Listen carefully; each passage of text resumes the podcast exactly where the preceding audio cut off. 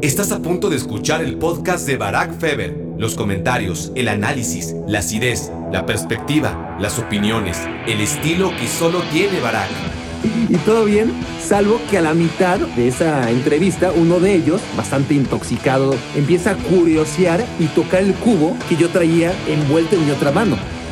Pero si no lograba esa estúpida misión de encargarme que todo lo saliera de acuerdo a lo planeado, seguro que no me volvían a mandar a ningún lado más allá de Pachuca o Toluca, en el mejor de los escenarios. Hola, hola, hola, bienvenidos a Me quiero volver chango. Gracias por hacerme tu cómplice para ay, matar el tiempo. Ustedes saben por qué es este suspiro. Algunos de ustedes saben por qué es este suspiro, o al menos lo intuyen. Y es que ay, ha llegado la hora. Lo hemos extendido de manera casi cínica hasta el mes de abril, casi mayo, de hecho como que no quiere la cosa, ¿no? Más a nivel consciente que inconsciente, de hecho, ¿no? Hicimos dos episodios con invitados seguidos, el de, el de Toño Valle y luego el de Marc Rosas, espalda con espalda, eh, y así nos saltamos la rotación. O más bien, le dimos una semana más de vida a las baracnécdotas, ¿no? O, luego salió este tema de la Superliga, cuando ahora sí tocaba episodio de baracnécdotas, el décimo y último, pero fue la mejor manera de aplazar el inevitable final una semana más. Esto fue la, la, semana pasada, ¿no? Con ese tema extra sobre la Superliga. Y aquí estamos. No lloremos, miremos hacia adelante, aunque en realidad el problema sea que no tengo ni idea de qué podemos inventarnos para adelante, ¿no? Ese es el drama. Si eres nuevo en Me Quiero Volver Chango y no tienes nada de idea de lo que estoy diciendo, bueno, empieza desde el principio y lo entenderás, que son solamente 40 episodios, ¿no? De dos horas aproximadamente cada uno, así que rápidamente te vas a poner al corriente. Lo digo en broma y con sarcasmo, pero, pero gracias de verdad, muchas gracias a todos los que han ido llegando a este podcast e interesados en ponerse al corriente, se han chutado todos los episodios desde el inicio, ¿no? Es, realmente conmovedor, aparte de, de, ser casos dignos de psiquiatría avanzada, pero, pero bueno, cada quien. El chiste es que si son nuevos acá, en este podcast procuramos tener una rotación donde una semana toca invitado, la siguiente un monólogo y a la tercera baracnécdotas, que son básicamente mis aventuras profesionales favoritas, llamémosle así.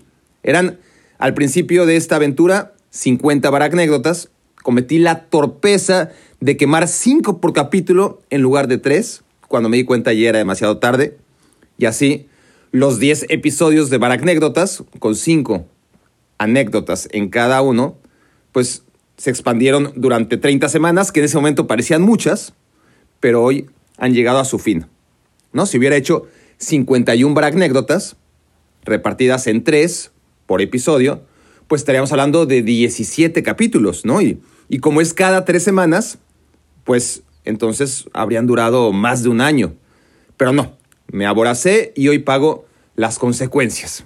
Antes de empezar, quiero decirles que tenemos un giveaway espectacular para fomentar sus reseñas en Apple Podcast, ¿no? Como sabrán, casi siempre apelo a su buena voluntad y, a cambio de ese acto de fe, apenas recibo un puñado de reseñas a cambio, ¿no? Y, y no tienen idea cuánto las valoro, de verdad.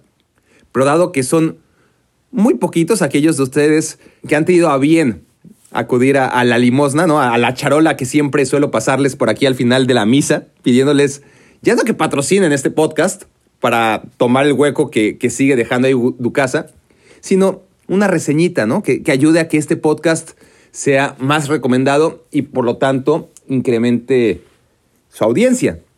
O a lo mejor, a lo mejor, digo yo, yo que siempre le veo el lado optimista a las cosas, tal vez aunque sea a nivel inconsciente, lo que no quieren es compartir este podcast tan íntimo porque lo sienten suyo, ¿no? Y, piensan que como todo lo que se hace popular va a perder esa intimidad que le ha caracterizado en este origen, ese mmm, sentimiento de camaradería genuina que nos hace especiales. Pero recuerden, por favor, que no importa cuántos se suban al barco a partir de ahora, ustedes siempre serán los miembros fundadores y por lo tanto recibirán un trato especial de por vida, ¿no? De eso me encargo yo, de eso sí que me encargo yo. Pero bueno, a ver, eh, lo que les decía, la cosa es que ya solo como un mínimo de porcentaje de ustedes ha aportado para la causa de manera desinteresada, entonces mi equipo y yo decidimos incentivarlos, ¿no? O sea, ni modo, dando y dando. Así es esto. Así que, vamos a ver, si les digo que van a ganar el jersey de la selección mexicana o de la selección alemana o de la Atalanta o la última, la conmemorativa que sacó Chivas, cualquiera de esas, a lo mejor les gusta más la idea de calificar el podcast, ¿no? A cambio. Bueno, estas son las reglas de participación entonces. Uno, métanse a Apple Podcast y escriban su reseña sobre Me quiero volver chango. Buena, mala, no importa, con crítica, sin ella. Dos, escriban, no sé, yo solo aquí estoy por el premio, lo que sea. No, a ver, eso, mejor no. eso mejor no lo escriban, no vaya a ser la de malas. No, este, esa es mala publicidad. Solo escriban su honesta opinión, ¿no? Eh, de este humilde podcast y califíquenlo. Si es una, dos, tres, cuatro, cinco estrellas, ahí sí, lo que sea su voluntad. Todos participan por igual, ¿ok? ¿En qué me quedé? Número tres, háganle screenshot y manden la captura de pantalla a barack.barackfeber.com y así automáticamente van a participar en la rifa, certificada, claro, por mi credibilidad y nada más que eso. Eh, la, captura de pantalla, en la que se ve obviamente su comentario y su calificación, en Apple Podcast. Porque ya para Spotify tuvimos una dinámica a final de año y ahora es turno de dedicarnos un poquito a los usuarios de Apple Podcast, que además son los que nos tienen en el primer lugar de podcasts futboleros en México, ¿no? Así que ya les tocaba. Y a los de Spotify, que, por cierto esta semana anduvimos en cuarto lugar de podcast deportivos en Spotify, un puesto histórico que nos tiene muy contentos. Bueno, los de Spotify y otras plataformas que no sean Apple Podcast tienen dos opciones. O métanse esta vez a Apple Podcast para poder participar, o hagan su reseña en cualquier plataforma, eh, la de su preferencia, y esperen tiempos mejores que, que ya los incluiremos a todos en estas distintas dinámicas, ¿no? Bueno, al menos ese es el plan. Entonces, entre los participantes, el ganador podrá escoger entre las playeras mencionadas o incluso alguna similar, ¿eh? estamos abiertos, ¿no? Eh, con tal de que nos regalen en esas reseñas que tan obsesionado tiene a mi socio Isaac, eh, esa cantidad de, comentarios que necesitamos realmente para echar a volar este podcast. Así que, a ver si así sí, ¿no? En cuanto, a ver, estoy pensando ahora mismo en voz alta, pero vamos a necesitar premios de consolación, ¿no? Para que el giveaway no sea uno solo y se desmotiven, sabiendo que solamente hay una camiseta. Va a haber una camiseta de, ya les dije la opción, selección mexicana, selección alemana, Atalanta, Chivas, la última, la eh, de los ciento, ¿qué? 110, 115 años, qué sé yo. Y la, y la del Barça también es una opción. Y si no, una similar. La que ustedes quieran, vamos, eh, dentro de un presupuesto mm, normal, ¿no? Eh, así que los premios de consolación ya los iré evaluando para que no solamente haya un premio y se animen todos a participar en este giveaway. Bueno, ahora sí. Así suena. Ah, lo que queda. Lo que De hecho, ya cambié. He de, de confesar que ya no es la vetusta eh, tómbola que, tenía. Ahora es pues una cajita con, con cinco papelitos y ahora son cuatro. Primer papelito. Osvaldo Orlando. Bueno, bueno, vamos a ver. Eh, es el año 2005, por lo tanto yo tengo 23 años. Esto ocurrió en noviembre, noviembre o diciembre. No lo sé, probablemente diciembre, ya, claro, eh, porque estaba de vacaciones. Bueno, para que se ubiquen aquellos más fieles a las baracnécdotas, no los que anden aquí nomás de paso, ¿no? Los cuales también son muy bienvenidos y además cordialmente invitados a pasarse por cada episodio de las baragnécdotas pasadas y así ubicarnos mejor en espacio y tiempo. En fin, aquella fiesta de Halloween en que me disfracé de botarga del América y conocí a la que se convertiría en mi mujer, eso había ocurrido un mes, un mes y medio antes. Entonces, un día en la oficina, eh, ando por ahí y me llama Faitelson, que como ya he contado mil veces, era mi jefe en Tebasteca, y me dice, Rey, necesito que, porque nos decía Rey, ¿no? Rey, necesito que cubras, eh, por favor, no, a ver, más bien me dice, Rey, vamos a hacer una cobertura especial del sorteo del Mundial y necesitamos tener las reacciones en vivo de los jugadores más importantes, ¿no? Te asigné Osvaldo Sánchez, que va a estar en Orlando, en un hotel de Disney, pero ya está todo apalabrado, no te preocupes te paso el contacto, se ponen de acuerdo y, es todo. ¿Está bien? Y yo, mm, bueno, sí, sí, supongo que sí. O sea, ¿cómo chingados no va a estar bien irte a Disneylandia, no? O, en este caso a Disney World, para ser más precisos. Pues, pues claro que estaba bien, estaba toda madre, de hecho. Es decir, que pudo ser aún mejor, porque a Eder Velázquez, que claramente era el consentido y el hombre, digamos, de confianza para Faitelson, a Eder le tocó viajar hasta Barcelona para tener la reacción en vivo de Rafa Márquez, ¿no? A todo esto, estamos hablando del sorteo mundialista previo a Alemania 2006, creo que no lo había aclarado aún. Así que, ok, no me mandaron a Barcelona, pero al menos sí a Orlando. Me pudo tocar como a Gilberto Palafox, al Palita, que lo mandaron a Torreón porque pues, Jared Borgetti estaba pasando, ¿no? O, se había quedado ahí en su casa en las vacaciones. Entonces, pues sí, eh, no me podía quejar.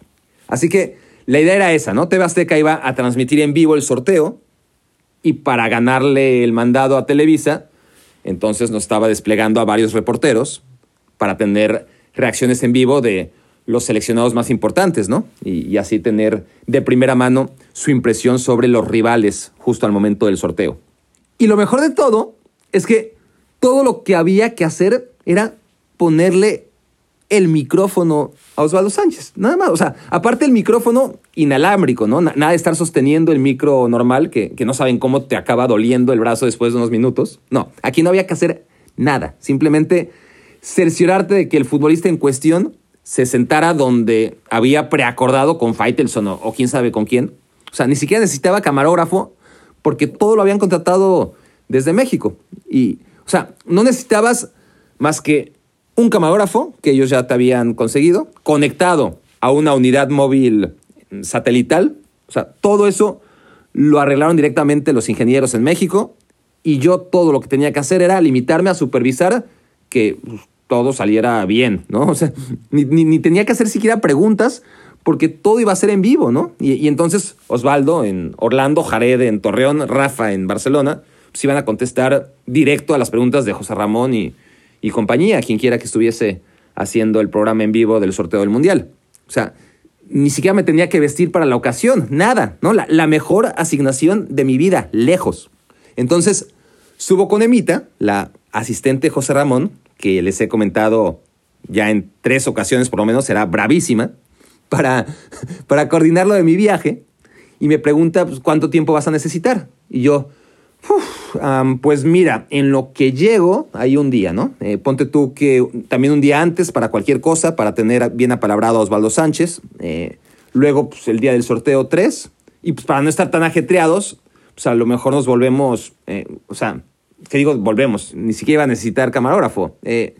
digo, pues a lo mejor, pues para no estar con prisas, el día después del sorteo me regreso, ¿cómo, ves? Y, yo por dentro, puta, me va a meter la cagotiza de mi vida. O sea, pero, pero no sé qué me pasó, que me puse a vender humo, ¿no? Así de la nada. Yo, yo que siempre fui malísimo para decir mentiras. O sea, o sea de, verdad, yo no es que sea un tipo muy honesto, que ah, lo soy, eh, a ver si me hago entender, soy honesto, pero, pero no digo mentiras o, exagero nunca o casi nunca, porque, o sea, no, no, no porque tenga una ética muy elevada o, cosas así, ¿no? Conceptos muy altos de integridad. Si no digo mentiras es porque soy malísimo para decirlas, ¿no? Se, se me nota a 100 kilómetros. Así que desde muy, muy niño, dejé de decirlas porque simplemente soy malísimo y, y es terrible que te cachen, ¿no?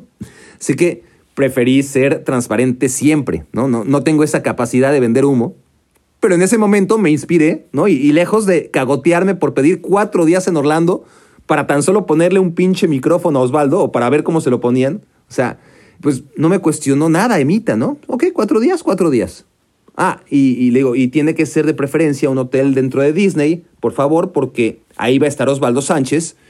Y si me hospedo, no sé, en el centro de Orlando, pues va a ser ya casi como otra ciudad y, es demasiado riesgo, ¿no?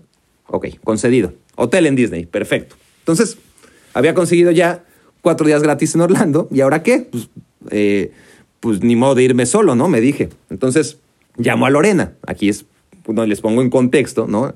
El tema de, la botarga. En ese momento, Lorena no era más que la vieja que me había ligado con en Halloween, en aquella gran noche donde don Mario Carrillo me facilitó la botarga de la América por una vía tercera. Bueno, les digo que apenas habían pasado unas semanas desde entonces y pues ya estábamos saliendo, Lorena y yo. Así que le dije, mira, eh, voy a viajar a Orlando, pero no tengo que trabajar ni nada, más que un ratitito, quizás media hora, lo mucho, y, y eso el penúltimo día. Tengo hotel pagado, coche pagado, el hotel está dentro de Disney, así que si quieres venir, eh, solo tienes que comprarte el boleto de avión y yo me encargo del resto.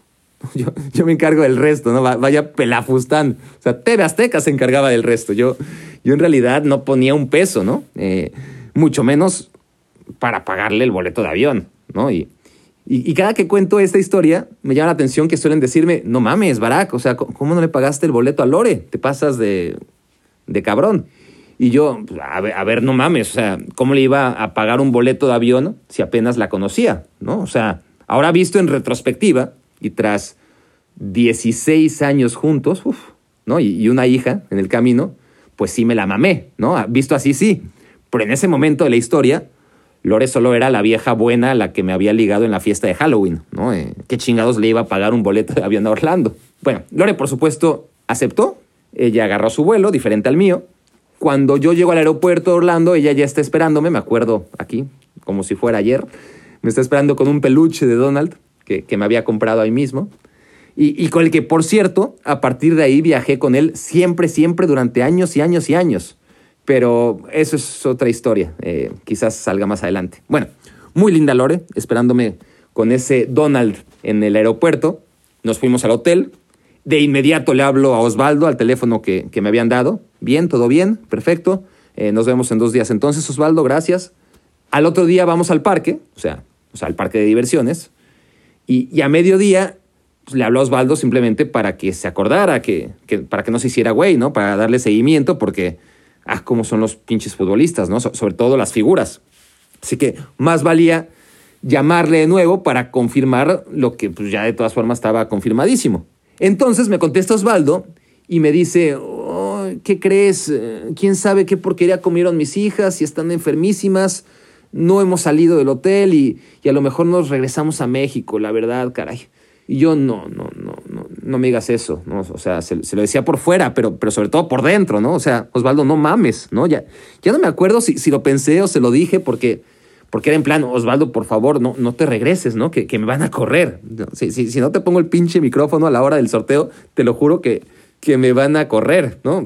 Creo que no, no se lo dije así, o sea, obvio que no se lo dije así, pero sí creo que le di a entender que yo sabía que la salud de sus hijas era primero y que lo último que iba a tomar en cuenta en su decisión de volverse o no a México era el compromiso de estar en vivo a la hora del sorteo, pero, pero que por favor tomara en cuenta que, que me iba a meter en un problemón, en un problemón si, si no se quedaba al siguiente día.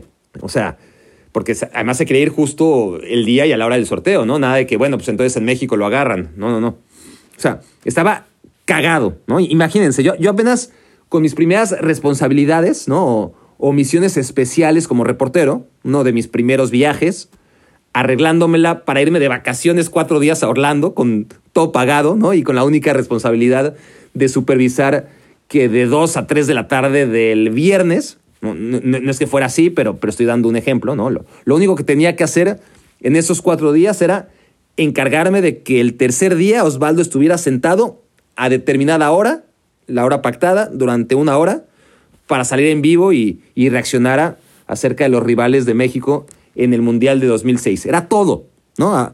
apenas, además, ya estaba todo planchado, ¿no? Eh, pero si no lograba esa estúpida misión de encargarme que todo lo que se había planeado saliera de acuerdo a lo planeado, pues seguro que no me volvían a mandar a ningún lado, ¿no? Más allá de Pachuca o Toluca, a lo mejor Querétaro, en, el mejor de los escenarios. Eh. Entonces, yo estaba de pronto más preocupado por la salud de las hijas de Osvaldo que, que el mismo papá, ¿no? Entonces, mi vida pendía, o así lo sentía yo, mi, vida pendía de las porquerías que habían comido las niñas, ¿no? Estaba estresadísimo. Entonces, yo le estoy hablando a Osvaldo toda la tarde, no me contesta. Y yo en Jurassic Park, ¿no? Ya saben, en, en Waterworld y, y todas esas mamadas, que, que, aparte estaba de huevos, la verdad. Yo, nunca había estado en Orlando en mi vida y, y estaba buenísimo. Y desde entonces no he ido menos de, ¿qué? 12 veces pues, porque resulta ¿no? que el destino me llevó a ESPN, que siendo empleado de ESPN en Estados Unidos, también lo soy automáticamente de Disney y que tenemos entradas gratis todo el año a todos los parques y super descuentos en hoteles, restaurantes y, todo lo demás. O sea, cuando tienes una niña chiquita o, más, en mi caso una es multitud, pero, pero ser padre de familia y empleado de Disney es la neta, ¿no? Entonces, vaya que le he sacado jugo a esa prestación, pero bueno, eso fue después.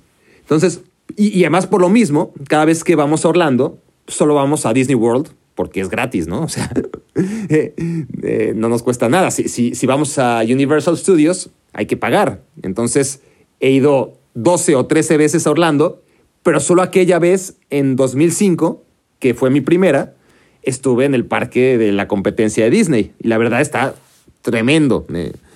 Eh, pero, pero ahí me tienen en la montaña rusa de Spider-Man, ¿no? Que, que, no sé, ya, ya pasaron 15 años, pero, pero yo nunca he vivido algo así. A lo mejor era la juventud, qué, qué sé yo. Eh, pero no mames, ¿qué montaña rusa? O sea, te, te ponen tus gafas 3D, es una montaña rusa cerrada, oscura, pero te mete directo al universo de Spider-Man. Y, ahí vas dando vueltas, pero, pero leve, porque, porque yo odio las emociones demasiado fuertes, así que no hay manera de que nunca, nunca, nunca me suba a una montaña rusa de las que dan giros de 360 grados, ¿no? O sea, no hay manera. Y, es verdad que más recientemente con mi hija, eh, que ha ido creciendo, y desde muy chiquita, que le encanta, este, me ha ido orillando a, atreverme a, entrarle a ciertos juegos o, rides o como se llamen, pues que antes ni loco, ¿no? Pero este en particular de Spider-Man lo disfruté mucho, ¿no? al final vas como en caída libre, me acuerdo, cayendo de un edificio, y, llega Spider-Man, avienta una telaraña y te amortigua justo antes de caer al suelo, este, te amortigua la caída, ¿no? Bueno, de huevos. Pero en realidad, mientras yo estaba en la montaña rusa, este, mi, cabeza estaba con las pinches niñas de Osvaldo Sánchez, ¿no? Y, en cómo iba a justificar un viaje a Orlando, cuatro días, y que se me escapara el pinche entrevistado, ¿no? Justo el día y a la hora del sorteo. Bueno, al final por fin me contesta Osvaldo, me dice que las niñas ya están mejor. Y puta, me sentí como los anuncios esos de, de sal de uvas picot, ¿no? Eh, volví a la vida, ¿no? realmente la vi muy cerca. Ya, cuando me dice que están bien, pues me relajo. Eh, llega el día del sorteo, eh, llego al hotel de Osvaldo, todavía con la tensión de que no me fuera a fallar, que no me fuera a haber choreado. nunca sabes, ¿no? Este, pues, no tenía todavía la certeza de que no nos iba a dejar, de que no me iba a dejar plantado, más bien. Entonces, llego a su hotel, el Dolphin, de Orlando, Florida, dentro de Disney. Me dirijo al salón de fiestas que habían rentado para el enlace en vivo. Saludo al camarógrafo ¿no? y a la gente de la Flyaway, o sea, de la unidad satelital que hace posible que cables conectados a la cámara mediante la señal eh, pues llegará a la Jusco. Y entonces ahí estoy a la hora pactada y aparece Osvaldo Sánchez y se sienta en su silla. Le ponen el micrófono, sale Angola, sale Portugal, eh, sale Irán, qué pinche grupo más fácil, por cierto, porque claro, México, quién sabe por qué chingados era cabeza de serie. Osvaldo contesta lo que le preguntan y misión cumplida. Esa es la historia de mi primer viaje. No, no, no, mi primer viaje, mi, mi primer viaje había sido a Venezuela y casi me mato, como ya les conté en un episodio pasado es la historia de mi mejor viaje de trabajo. Ahí sí. Y bueno, podría decirles que ya al día siguiente, justo llegando al aeropuerto, se nos ponchó una llanta. Yo le eché la culpa a Lorena, eh, no me acuerdo bien, porque algo así como que no habíamos cargado gasolina y, era porque ella me había dicho, no, entonces más cerca del aeropuerto y ya no encontramos una gasolinera cerca y de repente encima se nos poncha la llanta y lo, tengo muy difuso y además eso ya entra en el terreno de lo personal y de eso no les interesa que hable, ¿no? Ni, ni a mí me interesa hablarles de eso. No, más un poquito, porque, porque sí me acuerdo que, que no llevábamos ni dos meses saliendo y ahí sí que saqué el cobre, ¿no? necesitaba ir ya al aeropuerto, eso es una realidad porque me dejaba el avión y el de Lore salía después, estaba más tranquila, ¿no? Entonces, no sé si la dejé botada, tendría que preguntarle o, mejor no, mejor no le pregunto, ¿no? Eh, yo creo que mejor lo dejo así, ¿no? No vaya a ser que se acuerde, ¿no? Eh, seguramente se acuerda mejor que yo de lo que en realidad pasó. El caso es que se replanteó lo nuestro, eh, eso me lo dijo después, pero, pero como pueden inferir, sobrevivimos a esa primera crisis prematrimonial. Por cierto, he de decir que por primera vez en la historia de Me Quiero Volver Chango, no tengo la certeza de que Lore me esté escuchando o no. O sea, en todos los capítulos estaba 100% seguro de que Lore no me iba a estar escuchando del otro lado, ¿no? ¿Por qué? Porque no le interesa. Porque en la vida ha visto un partido de fútbol. Porque aparte es de Ciudad Obregón y ahí a ver, yo sé que algunos de ustedes también son de Ciudad Obregón y, les gusta el fútbol, claro, o, son de la zona. Y, el caso es que la familia de, Lorena es de las familias de puro béisbol, ¿no? Y, además, o sea, imaginen lo poco enterada para plasmar esto, este nulo conocimiento e identificación con el juego favorito de todos, eh, del resto de la humanidad, menos ella. O sea, Imaginen lo poco enterada que está, eh, lo, desfamiliarizada más bien con conceptos básicos. Un día no sé por qué vino a conversación, en una reunión, supongo que, que estábamos hablando de un partido de nuestra hija, y se refirió a las cosas esas que sostienen las redes como los pilares. O sea, pilares. Le llamó pilares a los postes. O sea, no mamen. Está muy cañón Lore. O sea, no tiene ni idea. Pero para mi sorpresa, me dijo ayer, creo que fue ayer, que escuchó mi podcast para Anécdotas 9 y que le gustó. Que, que, soy muy simpático del podcast, me dijo. Como dando a entender que, ahora que lo digo, eh, en voz alta, pues como que quizás no soy tan simpático en la vida diaria. No, no creo que haya querido decir eso, pero no lo sé. Eso sí, no se lo chutó todo el capítulo, ¿no? Porque estaba en el coche y llegó a su destino y ya dejó de escucharlo. Y aquí todos los destinos eh, son muy cortos, ¿no? Llegas muy rápido a todos lugares aquí en Connecticut. Así que lo más probable es que no estés escuchando, ¿no? Ni, que escuches esto nunca, Lore, pero te amo. Perdonen eh, la cursilería primates, pero tengo que quedar bien por si acaso, ¿no? Para compensar siquiera lo patán que creo que fui aquella vez. No estoy muy seguro, pero sí puede ser que, que no me porté muy bien aquella tarde en Orlando cuando íbamos de vuelta al aeropuerto.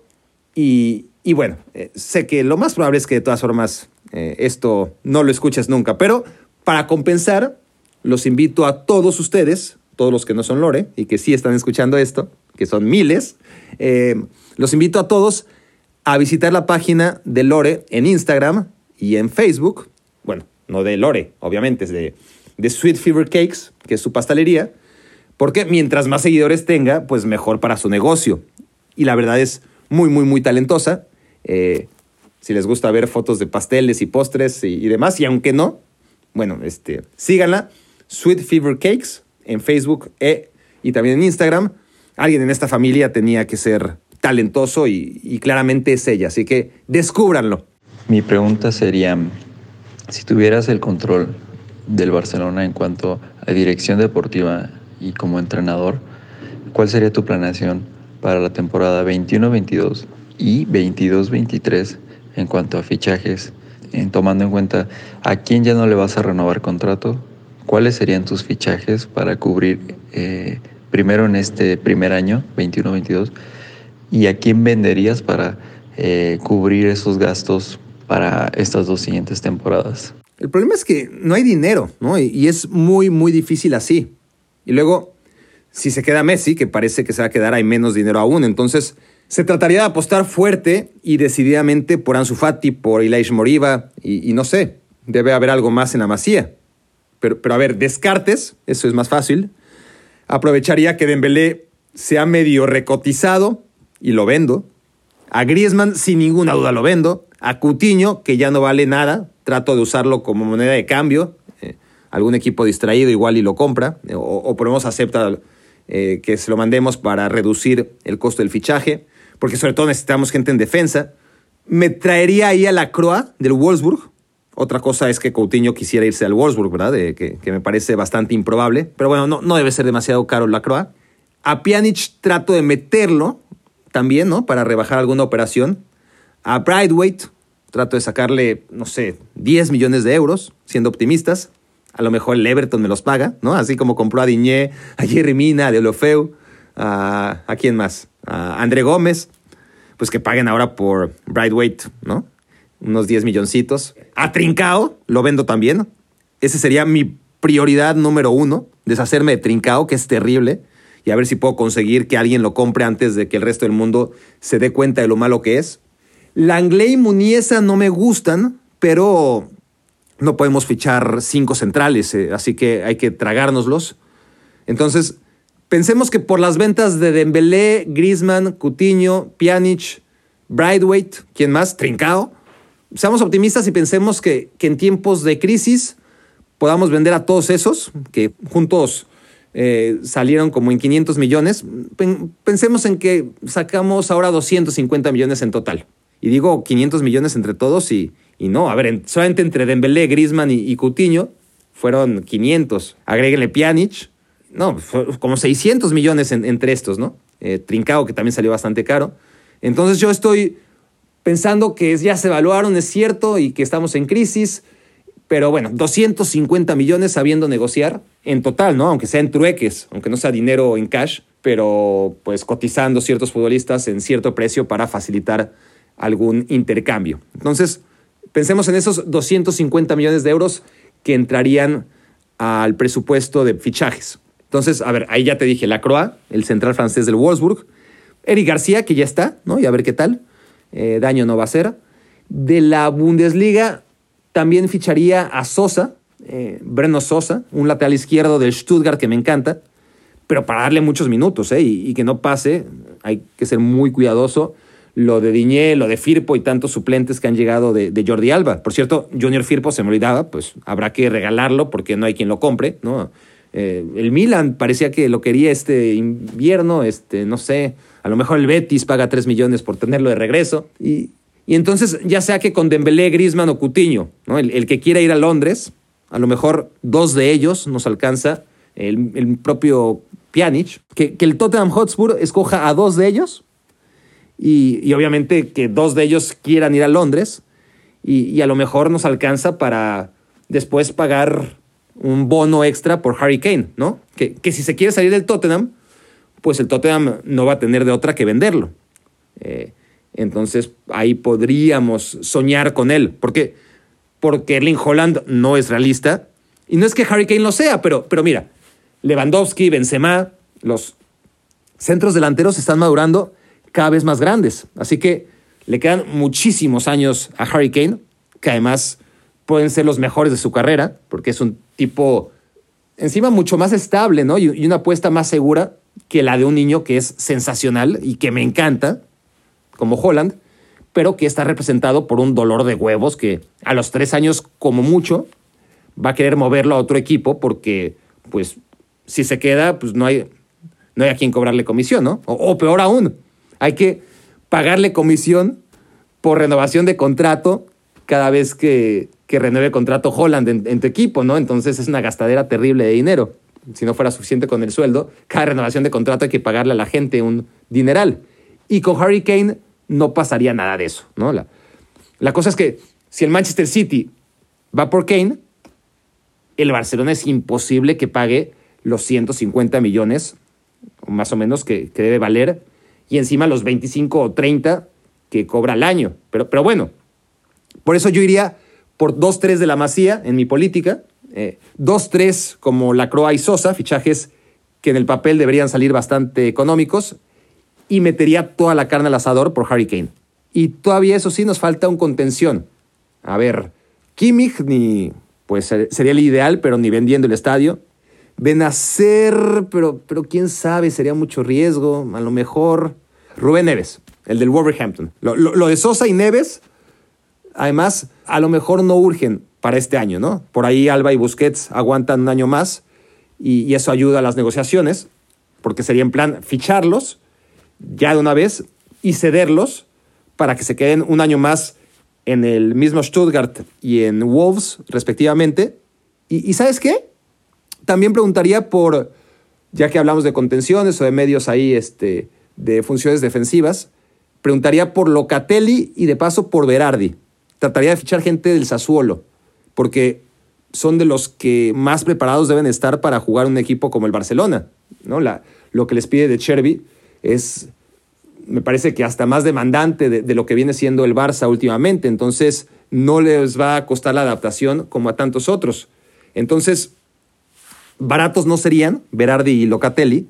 Y, además el problema es que ni Dembélé, ni Coutinho, ni Griezmann, ni, ni Pjanic aceptarían ir al Sassuolo como moneda de cambio, pero pero a lo mejor si les mandamos a, Trincao, no, él tampoco, tampoco va a querer. No, no, no, es fácil, ¿eh?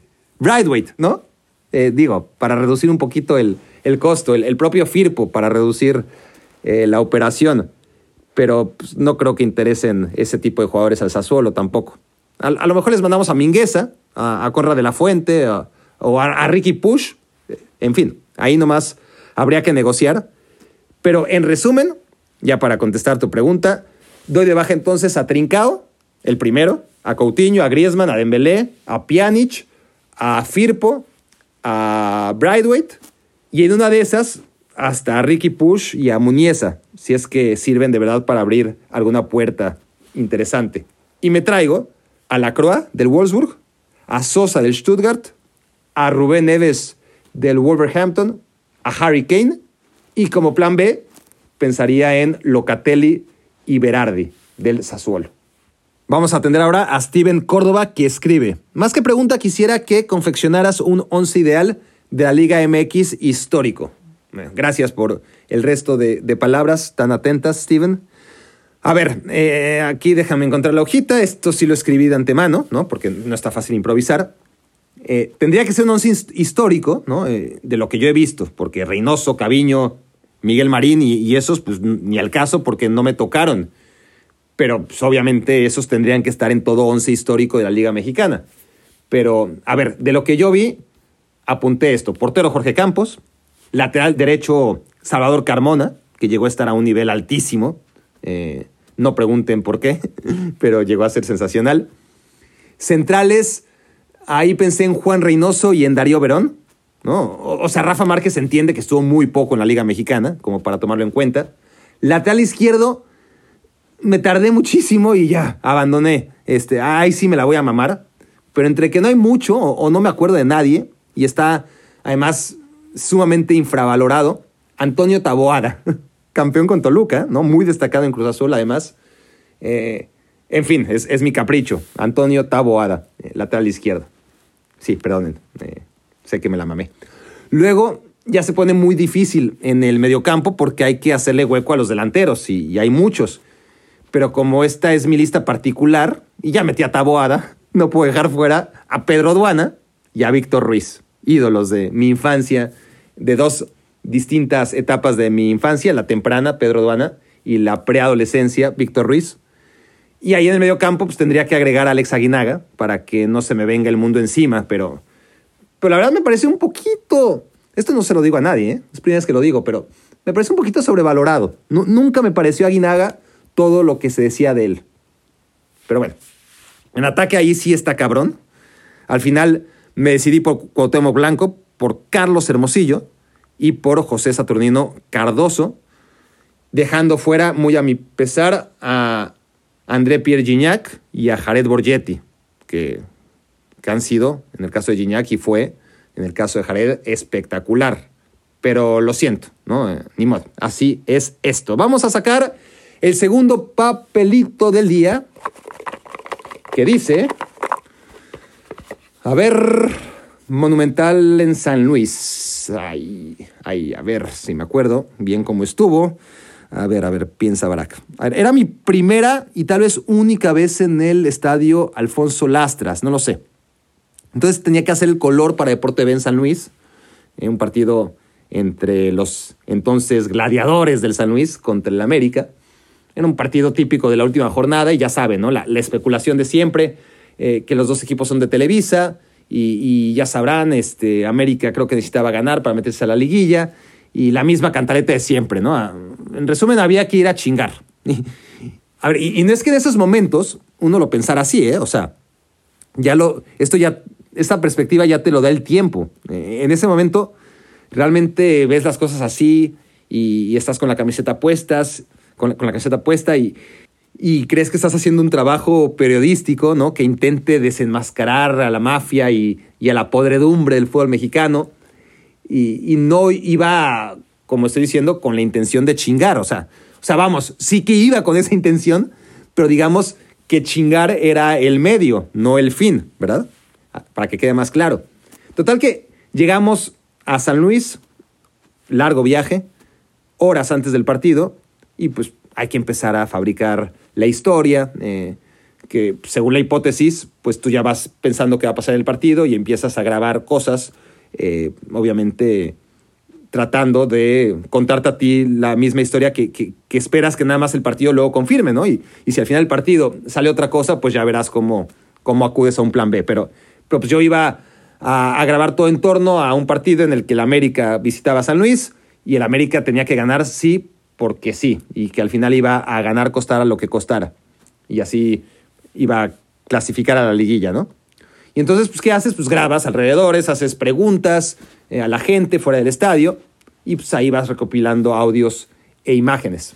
Entonces, estamos el camarógrafo y yo ahí este, y, escuchamos unos cánticos y, y, claro, eran ahí unos, un puñado de inadaptados eh, con tambores y trapos de la monumental de, creo que era la, monumental de San Luis, pero de, o sea, aficionados de la América radicados en San Luis. Y yo le digo al camarógrafo, pues, pues entrevistémoslos, ¿no? Eh, pues que tiren, de, de, dejemos que tiren mierda. Pero obviamente pues, no lo iba a hacer con el micrófono, con el logo de TV Azteca, porque pues, era muy probable que nos rompieran la madre, ¿no? O, o, en todo caso, no íbamos a averiguarlo. Y no sé por qué, por las prisas supongo, le quito el cubo al micrófono. O sea, ya saben el cubo. O sea, es el cuadrito, vamos, con el logo de TV Azteca, que va a la mitad de, de los micrófonos de prensa y en lugar de guardarlo en la mochila o qué sé yo, decido con las prisas solo envolverlo en una playera o algo que traía en la mano. Entonces, este, pues ya este, me dicen, ¿y, ¿y de dónde vienes? ¿De México? Y yo, no, no, de una local de aquí. Ah, bueno, entonces sí, ¿no? Entonces sí te damos la entrevista. Y ya les pregunto, pues, ¿cómo, ¿cómo ven que dicen que este partido está arreglado? Y ellos, pues que no, que no sabe nada, que, que el América ya, papá, que es grande y que no necesita que le regale nada y que la ame y qué sé yo. Y, y luego ya envalentonado les pregunto, bueno, ¿y, ¿y, qué le dirían a José Ramón? Este, yo ya saboreándome, ¿no? La, las mentadas de madre que tanto ayudan a ese tipo de piezas. Y en efecto, ¿no? Que chinga su madre, José Ramón. Sí, que chinga su madre, ese puto. Y, y todo bien. Salvo que a la mitad eh, de esa entrevista, uno de ellos, uno que estaba perdido totalmente, con la mirada ahí eh, perdida, bastante intoxicado, diría yo, empieza a curiosear y tocar el cubo que yo traía envuelto en mi otra mano, ¿no? Como, como queriendo saber qué traía ahí. Y yo, puta, pálido de miedo, ¿no? Este, moviéndolo o tratando de que los demás no se dieran cuenta. Porque aparte eran unos idiotas, o sea, era obvio que éramos de TV Azteca, o sea, ¿cómo podían ser tan pendejos si la, o sea, ya sabes, esa, la, la espumita esa que, que va arriba de los micrófonos, ¿no? Eh, era, era el color verde ese típico que, que habíamos visto durante años y años que, que llevan los micrófonos de TV Azteca, o sea, y, y ese no se lo saqué. Y, y era la típica esponja que, que usaban los micrófonos de TV Azteca en esos tiempos, muy fácil de reconocer. O sea, más obvio no podía ser pero ellos ni cuenta, ¿no? Hasta me acuerdo que, que se decían entre elellos, no, este güey es del AME, sí, este güey es del AME, es chido este güey, ¿no? Y, Y yo que le cago a todo mundo a primera vista, y a veces a segunda también, pero, pero sobre todo a primera vista, pues feliz de ser aceptado por esos indeseables, ¿no? Pero, pero eso fue antes, instantes antes de que este cabrón de adelante empezara a rascar, ¿no? A ver qué tenía yo envuelto en la otra mano. Porque con una mano tenía el micrófono y con la otra, recuerden, ese cubo del micrófono del logo de TV Azteca escondido. Y a lo mejor si desde el principio les hubiera dicho que yo era azteco, pues tal vez solo nos hubieran mentado la madre o hasta nos hubieran dado la entrevista, no, no, lo creo. Pero tampoco pienso que nos hubieran atacado así como así, ¿no? aunque nunca se sabe. Pero lo que está claro es que si se daban cuenta de que habíamos mentido, ¿no? Eh, dicho que éramos de una tele local y hubieran descubierto que, las preguntas provocativas sobre José Ramón y, y la presunta compra del partido eh, iban a ser usadas a nuestro favor, ¿no? Eh, obviamente con toda la tendencia antiamericanista que nos caracteriza o nos caracterizaba. Si se dan cuenta, porque en realidad éramos TV Azteca infiltrado, ¿no? Ya, ya no solamente éramos TV Azteca, sino que éramos TV Azteca infiltrándonos en la monumental, ¿no? Y, haciéndonos pasar por una televisora local. Y, es verdad que hace muy poquito dije que, que siempre he sido malísimo para mentir, pero esta vez pues me agarré de huevos y, y, por lo mismo, como soy tan malo para mentir, yo dije, puta, esto, esto va a salir mal. Este, pero bueno, no se enteraron al final que, les vimos las caras de, pendejos, ¿no? En pocas palabras. Este, porque si se daban cuenta de qué chingados traía en mi otra mano, yo creo que estábamos fritos. Solamente ese eh, cuate que estaba ahí eh, medio drogado era el único que se dio cuenta, pero, pero de pronto se distrajo, gracias a Dios, con otra cosa. Así que acabé rápido con la entrevista, ¿no? Nos fuimos caminando al paso más veloz posible y sí, no pasó nada, ¿no? Eh, no, no, pasó nada, pero se pudo poner brava la cosa, ¿no? Lo, lo que habría hecho de esta una mucho mejor anécdota, pero eso siendo optimistas, ¿no? Eh, asumiendo que estaría aquí para contarla. Al final América ganó ese partido, si se lo preguntaban, le pedí al camarógrafo que esperara hasta que apagaran las luces del estadio y, obedeció cabalmente el pobre, mucho tiempo después de que acabó el partido. Y ya de regreso a México edité la pieza, la inicié, me acuerdo, con la canción de Mecano que dice Hermano Sol, Hermana Luna, ¿no? Hermano Sol, Hermana Luna, con una voz mucho más dulce, eh, de Ana Torroja metí obviamente los improperios que le lanzaron los célebres y educados miembros de la monumental a José Ramón Fernández y cerré la pieza de color con ese apagón, ¿no? Y, diciendo, apaguen la luz, que aquí no pasó nada. Y obviamente a José Ramón pues, le gustó, le gustó mucho la pieza de color y pues, colorín colorado. Escuchemos ahora un nuevo audio en voz de Luis Silva. Hola Barak, mi pregunta va relacionada a saber cuál es tu postura acerca de estos personajes que salen en televisión que han optado por justamente disfrazarse de un personaje eh, para eh, generar rating, para hacer del deporte o de los programas de deporte un show, ¿no? Eh, creo que uno de ellos es muy conocido, has trabajado con él, como David Feitelson. Hay otro que está también en, en, ESPN, en tu misma televisora, como, como Álvaro Morales. Eh, otros ejemplos pueden estar en Fox Sports, en Televisa Deportes. En fin, ¿cuál es tu postura? ¿Estás a favor? ¿Estás en contra en que este tipo de personajes prioricen el buscar la polarización de, las verdades o la, polarización de las posturas para generar polémica y así generar rentabilidad? Bueno, Luis, probablemente te perdiste el último o, o el penúltimo episodio, el último de hecho. ¿Escuchaste el de la Superliga o fue el anterior?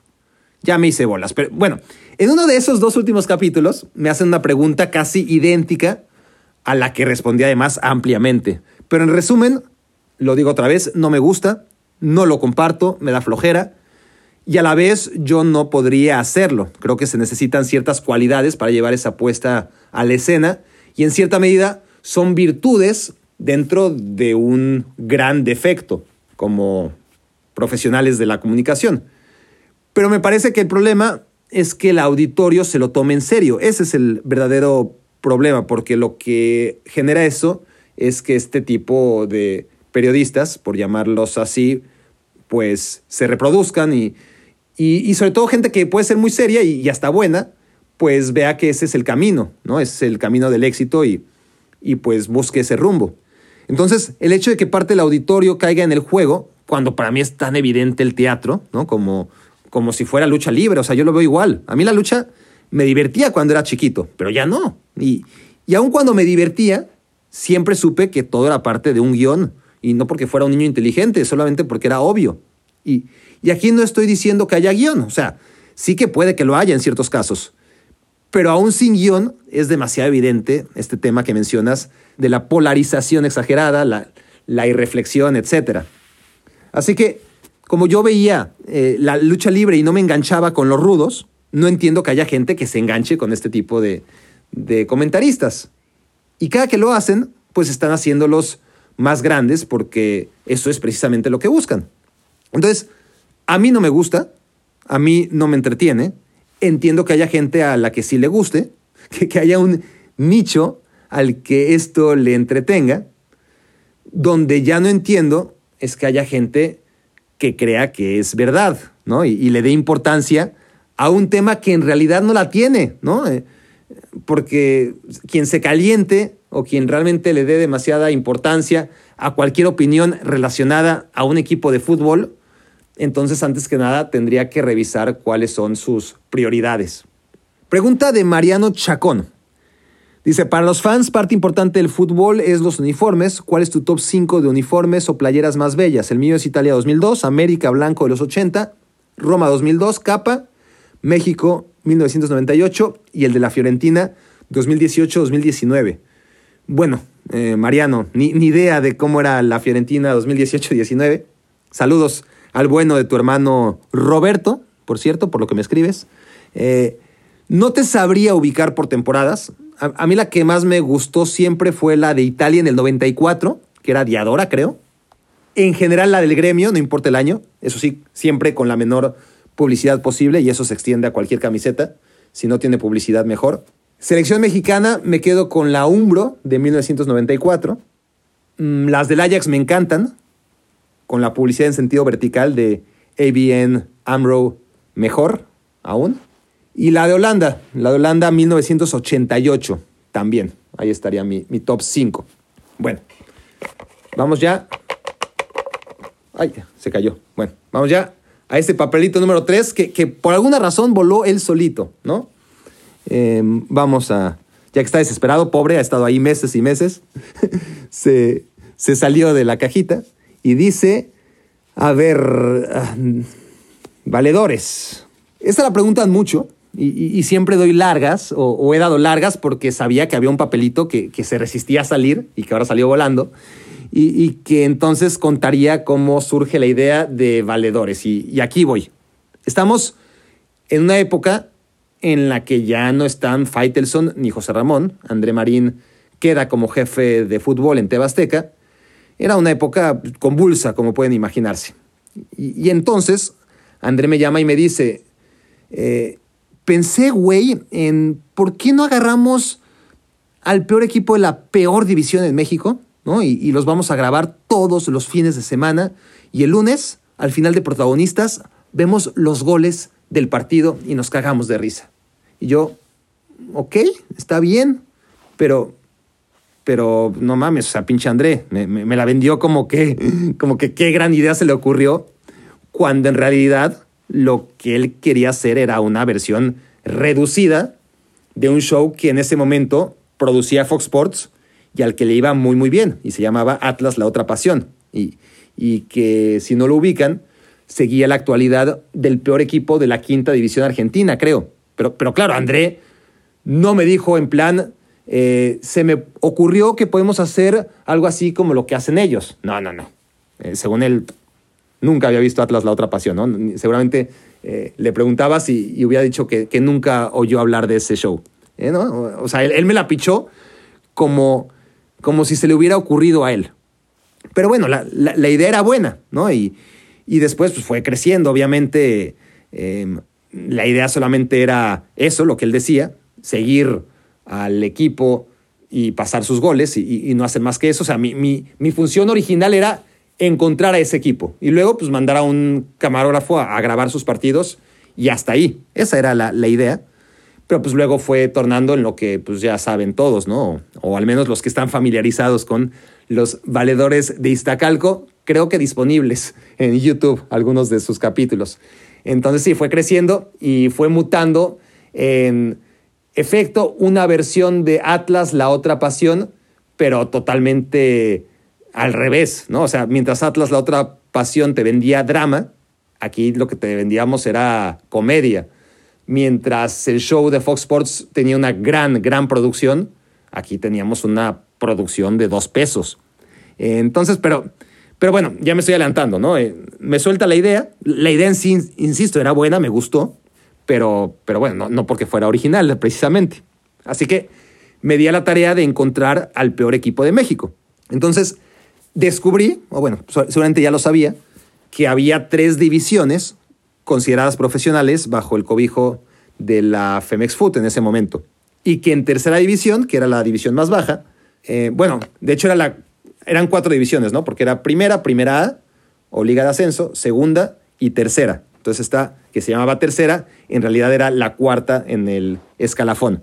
Y había chorro mil equipos repartidos en 17 divisiones o algo así, ¿no? Y entonces no había un peor equipo como tal, sino que había demasiados grupos y en cada grupo había equipos con poquitos puntos y con muchos goles en contra. Pero además el torneo apenas estaba empezando, ¿no? Así que era imposible saber cuáles eran los peores, iban en la jornada 2 o 3. O sea, lo único que sí podía hacer era checar las tablas del torneo pasado y darme una idea, pero, pero pues nunca sabes. Eh, si, si en primera A y hasta en primera división los equipos van y vienen, ¿no? O iban y venían, porque ya ni eso, y, los cambian de sede a placer, pues ¿qué les voy a contar de, la tercera división? Tampoco me iba a servir de guía que un equipo estuviera muy mal, que al otro año eh, podía ser que ya ni existía o, que ya no estuviera tan mal, ¿no? Entonces, eh, no tenía demasiados elementos para encontrar cuál era el peor equipo en ese momento.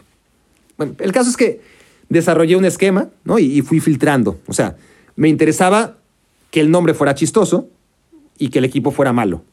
Pero no era tarea fácil. O sea, me acuerdo, por ejemplo, que había un equipo que se llamaba Cobijeros de Chiconcuac. Es en serio, ¿eh? O sea, ni mandados a hacer. Los Cobijeros de Chiconcuac eran ideales, pero era un equipo de media tabla, así que no nos servían. Eh, luego había un equipo que se llamaba Atlético UEFA, creo, que, me pareció cagado, este, pero era, y además era malísimo, según las estadísticas, pero luego descubrí que jugaba en Durango o, algo así. Entonces tampoco, eh, porque yo lo que necesitaba era, uno, nombre chistoso o por lo menos con carisma, dos, que tuviera pésimos resultados, que, que, fuera el peor de todos y, y, que perdiera siempre, de ser posible. Y tres, que jugara en el área metropolitana, porque no había presupuesto ni ganas de desplazarnos a, cada partido. Porque además, la idea era solo meter los goles del partido cada lunes, ¿no? Eh, en protagonistas, que se rieran Martinoli y, Luis García y, André Marín, ¿no? De, cómo perdieron otra vez. Y buenas noches, gracias por acompañarnos. Esto fue Protagonistas, hasta mañana, ¿no? Entonces, total que que de una lista de 10 equipos eh, iniciales me quedaron 4 y de 4 me quedaron 2. Y esos dos eran el Atlético Iztacalco y el Deportivo Iztacalco. ¿no? Entonces, hecha ya la tarea previa, llamo a Federación para que me cuenten sobre estos dos equipos, ¿no? Dónde juegan, cómo puedo contactarlos, etc. Y entonces me contestan, hola, soy Barack Feber de Tebasteca, me comunica tercera división, por favor. Gracias. Eh, hola, tercera división, ¿en qué puedo servirle? Eh, no, mira, soy Barack Feber de Tebasteca. Em, estamos planeando darle seguimiento a un equipo de tercera división. La idea es que sea el más malo de todos, honestamente, ¿no? Y, y que juegue en Ciudad de México o, al menos en el área metropolitana. Estuve averiguando y me interesa en concreto obtener información de estos dos equipos, Atlético Iztacalco y Deportivo Iztacalco. Y entonces me dice la voz del otro lado del teléfono, que era una voz de hombre, por cierto, me dice, ambos son del mismo dueño y de hecho aquí está. Y yo, ah, cabrón, o sea, ¿cuál era el chance? O sea, ya nació bendita la historia, porque ¿cuál era el chance de, de que entre los 200 y pico clubes de tercera división, el dueño de los dos equipos que buscaba, o sea, yo quería hablar con los dueños de cada uno de, esos dos equipos que llegaron hasta la final de mi pre-investigación, ¿no? Y resultó que, que, que para empezar era el mismo dueño y encima estaba justo ahí. O sea, ni siquiera tenía que buscarlo. ¿Cuál era el chance?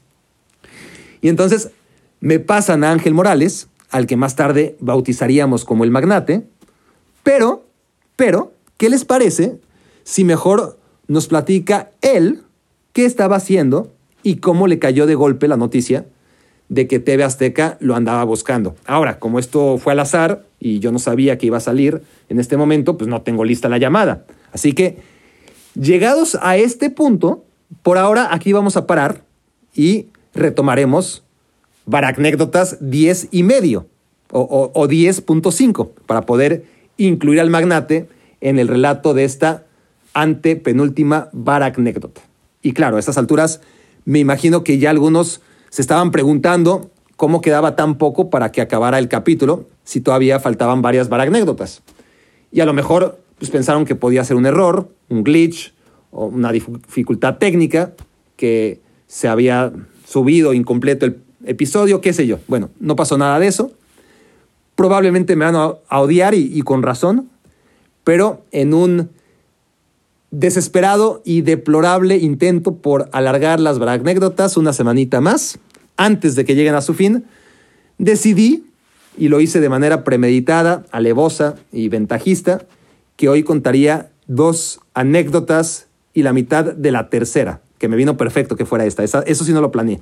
Eh, me salió la tercera y, y, perfecto porque así ya pude meter la excusa de, de lo del magnate, ¿no? Que, que, se me prendió el foco, no, no, no estaba en los planes. Ojalá lo pueda contactar. Entonces, ese era el plan, contar dos baracnécdotas y media y que la próxima vez, ¿no? Que, que, que retome en esta rotación y toque baracnécdotas en tres semanas, pues ya empezaremos con la segunda mitad de la tercera baracnécdota, que resultó ser Valedores de Iztacalco, y ya ahora sí contaré las dos finales, estos dos papelitos, nada más, que quedan en la caja.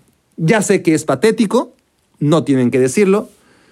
Esto es mucho peor seguramente a lo de Breaking Bad, cuando anunciaron la última temporada y resultó que la última temporada estaba dividida en dos partes, ¿no? Y, y, que una sería lanzada un año después de la otra. No sé, igual todo el mundo lo hace, pero, pero a mí me tocó con Breaking Bad. O sea, como que última temporada partida en dos, ¿no? Y a quién le ven la cara de pendejo, ¿no? Porque además encima entre una y otra temporada pues pasa un año.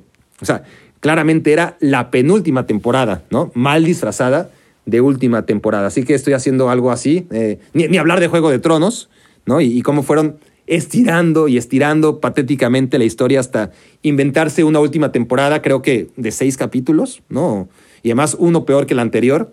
En fin, yo como televidente me sentí usado en aquellas ocasiones y entiendo que ustedes también se sientan defraudados, pero apelo a lo mucho que me estiman y a que vean con cara amable que esto pues nos va a permitir tener un episodio extra de Baracnécdotas aunque sea con dos y media pinchurrientas aventuras. Además, así tengo una última oportunidad que seguramente voy a desaprovechar, pero para pronunciar baracnécdotas de manera correcta, no decirle baracnécdotas, ¿no? Baracnécdotas. Pero bueno, ya me voy.